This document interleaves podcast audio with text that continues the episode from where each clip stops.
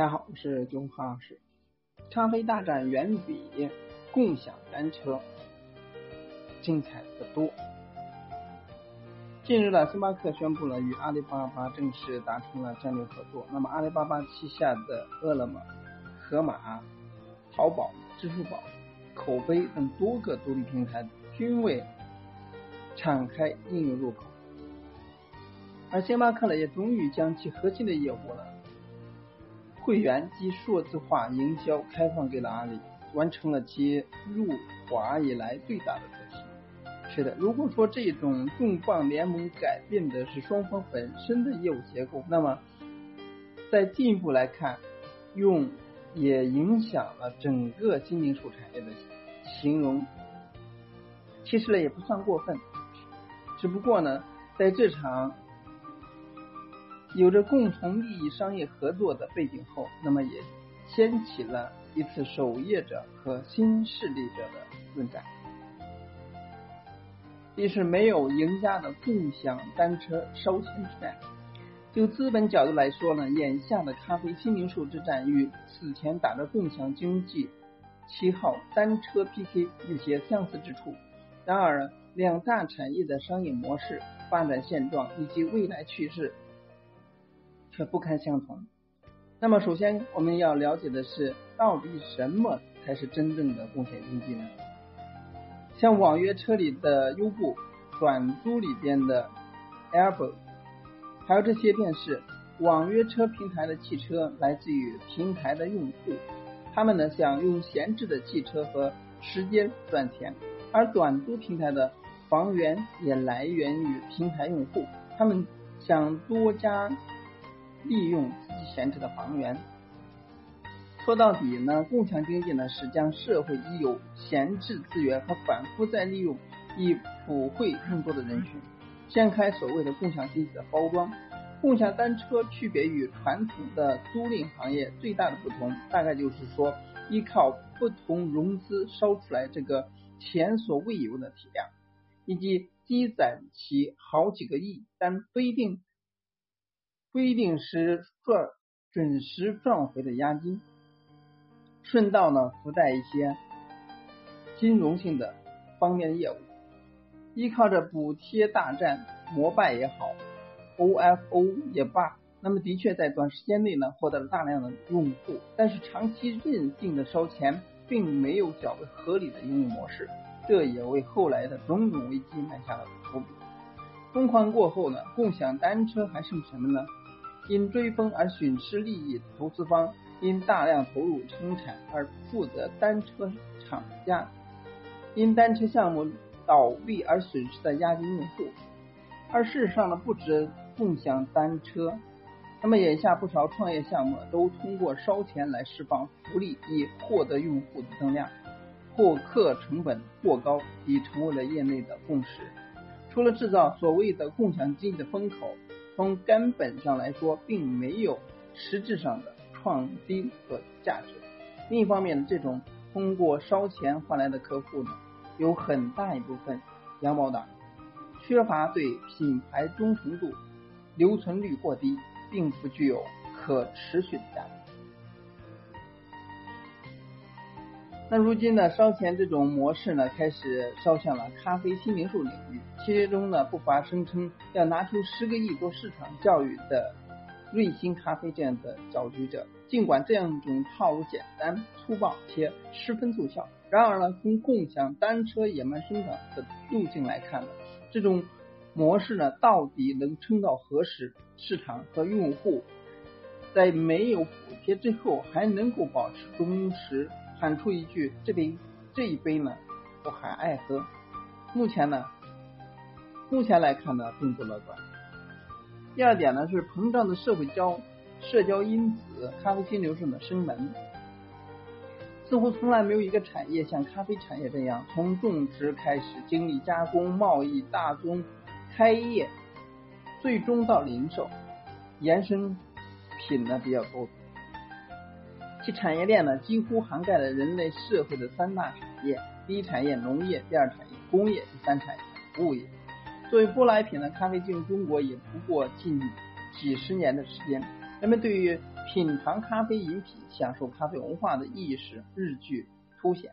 而咖啡已经越来越被更多的人所接受，其中尤其以学生、白领、以商务人士为主要的消费链。面对广大的市场，这场咖啡新零售之战中，既有来势汹汹的挑战者，也有呃依然不动的守业者。那么，在市场中位置任务的不同，也就促成了咖啡品牌之间通过各自不同商业逻辑来迎接这场不扑面而来的拼杀。从零售走向新消费、新体验、新的生活方式，咖啡新零售在改造自身的同时，也在快速的渗透到其他业态之中。从发展趋势来看，这种动向正向社交文娱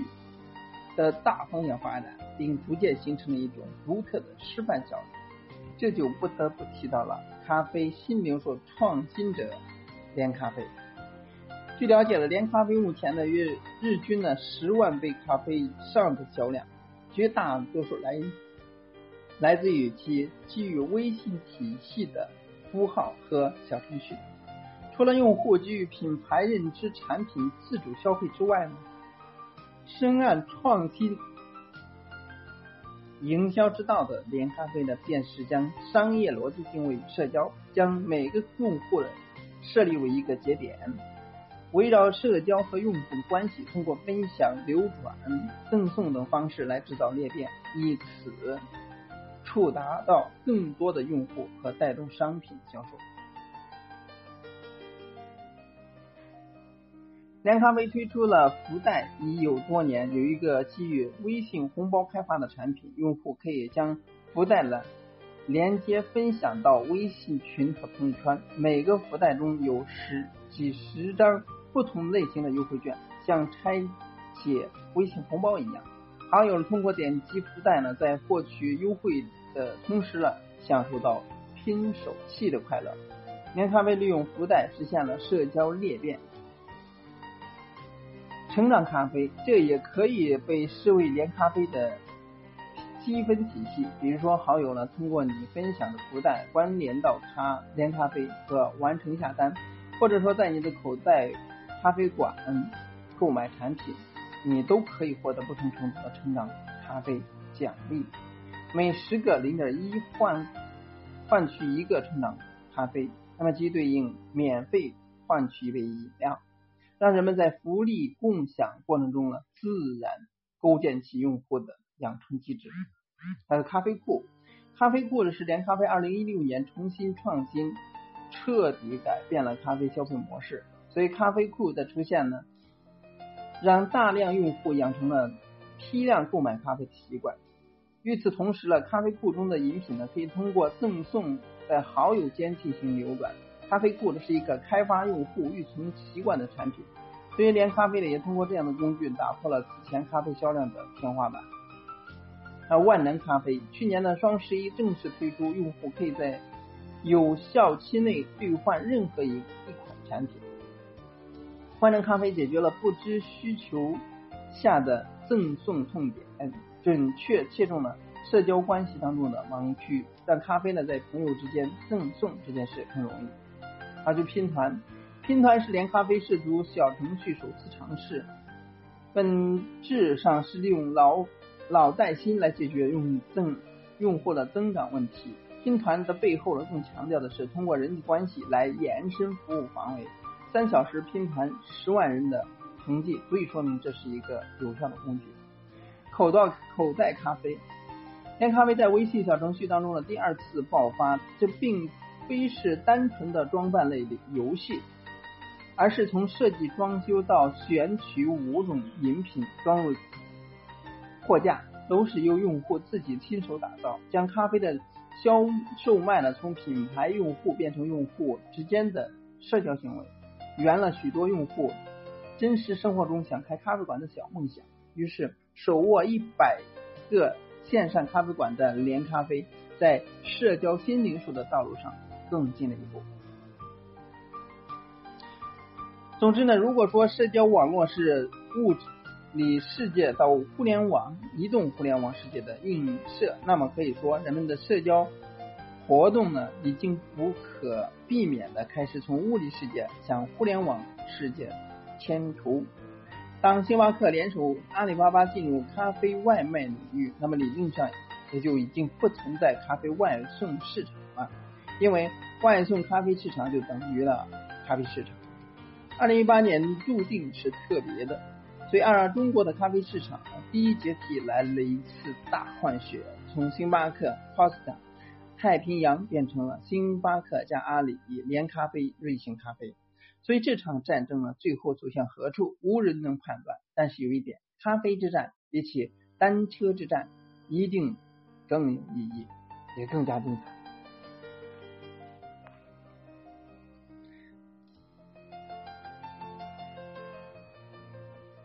今天呢，就到这里，咱们下次再见。